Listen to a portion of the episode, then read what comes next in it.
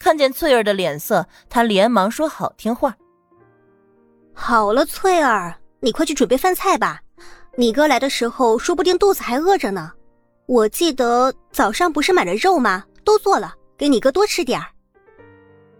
好吧，我是看在小姐你人好的份上，才留下帮忙的。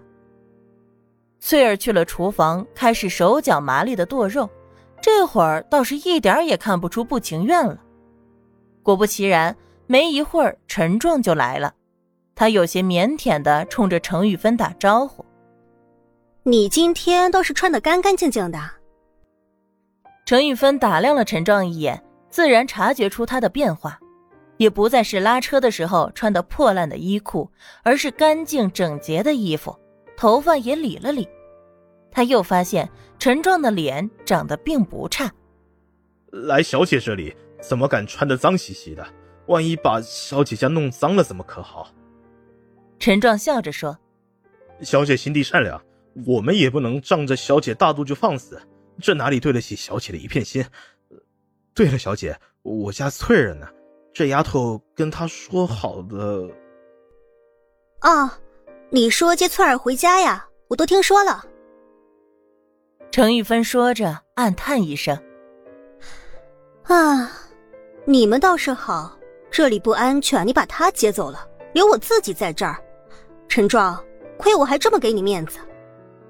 小姐，小姐不是有先生的吗？陈壮挠挠头，有些不知所措。先生会保护你的，哪里轮得到我们这些粗人？他低声说着，语气中却带着遗憾。这种被人珍视的感觉，这种男人在自己面前忐忑不安的语气。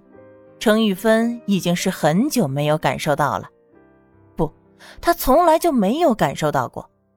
张卫民不会珍惜她，她也没有遇见过其他的好男人，居然是面前的陈壮让她感觉到了。他走了，家里就剩下我一个人孤零零的。啊，你不知道翠儿说的时候我有多害怕，可害怕有什么用呢？我是个没福气的，再多的事情也只能一个人受着罢了。程玉芬说着掉下泪来，陈壮立刻急了：“小姐，这是什么话？早知道小姐这里没有人守着，我我……哎呀！”他记得脸涨红，额间冒出汗来，看得程玉芬心底柔软一片。我就守在家门口，看谁敢进来使坏。只是。那些话，小姐不要再说了。在我看来，小姐是最美丽、最善良的姑娘。陈壮只愿小姐能好好的。好了好了，不逗你了，你住下吧。我跟翠儿说过了，让她给你安排房间。怎么能让你站在门口呢？我们都要指着你保护呢。程玉芬终于忍不住笑了，逗这个拉车的还挺好玩的。在父母面前，她是低声下气，想要讨父母欢心而不得的二女儿；在唐宁面前，她是样样都比不过的妹妹；在张卫民的面前，她是上赶着的女人，还要来兼顾他的大丫鬟；只有在陈壮面前，她是高贵的千金小姐，美丽、善良及所有美好的品质于一身。他是仰望他的。他的一句话就能让他紧张万分，这种上位者的新奇体验让程玉芬突然欲罢不能。他从小长到大都在自卑当中度过，不停的讨好别人，却从来没有成功过，永远是别人眼中的失败者，又或者是跳梁小丑。看着翠儿和陈壮交代着事情，程玉芬笑了笑，这样也挺好的。家里总是要有个男人来保护她。照你这么说，张卫民跟着他们回了金南。唐宁收到消息问道：“是呀，不过为什么陈玉芬不跟着回去呢？她自己留在上海呢？”小芳说着打听来的消息，有些纳闷儿。唐宁想了想，大概能理解这种进可攻退可守的举动。程家人已经下了本钱了，当然不想就这么白白的浪费程玉芬。不过张老爷居然能想得出过继这一招，彻底把儿子给排除在外了，还真是高手。想来也是彻底看明白了，留着张卫民那就是个天大的祸害，一点有用的都没有。不用想了，这是他的事情，和我们无关。不过他留在上海，估计很快就会来找我们。找我们？主要是找子龙，他可是子龙的二姐。既然程太太都过去了，肯定也教了他不少。比如说，千万不要让子龙被我这个居心不良的大姐给笼络走了之类的。所以，他最近可能会上门来和子龙好好的叙叙旧，缓和一下和子龙的关系。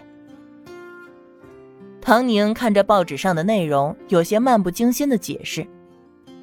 程太太的眼睛能看见的，想一想就明白了，他们只会想到儿子，儿子现在在他唐宁这儿，肯定会坐卧不安，生怕把他们的男孩子给教坏了。以后不亲近他们了，可如何是好呢？这些女人呢？可是感情又不是他说两句好听话就能有的。之前子龙少爷差点出事，他倒好，连个面都不露。这回知道马后炮了，有什么用？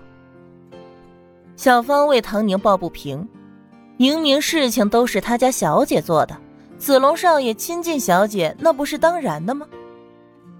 子龙少爷。你什么时候回来的？吴妈惊讶的问话声让唐宁和小芳都抬起头来，看见了门口的子龙。他站在那里也不知道多久了，估计两个人说的话也都听见了。回来了？唐宁笑着问他。嗯。程子龙没有提起刚才他们的话题，反而放下书包。我去洗手吃饭了，大姐，你也快过来吃饭吧。小芳连忙起身去厨房帮吴妈的忙。唐宁的心里想着，子龙这孩子果真是经历过一些事情就长大了，虽然年纪还不大，但遇到事情也学会沉稳了，并不着急的问出声，这样也挺好的。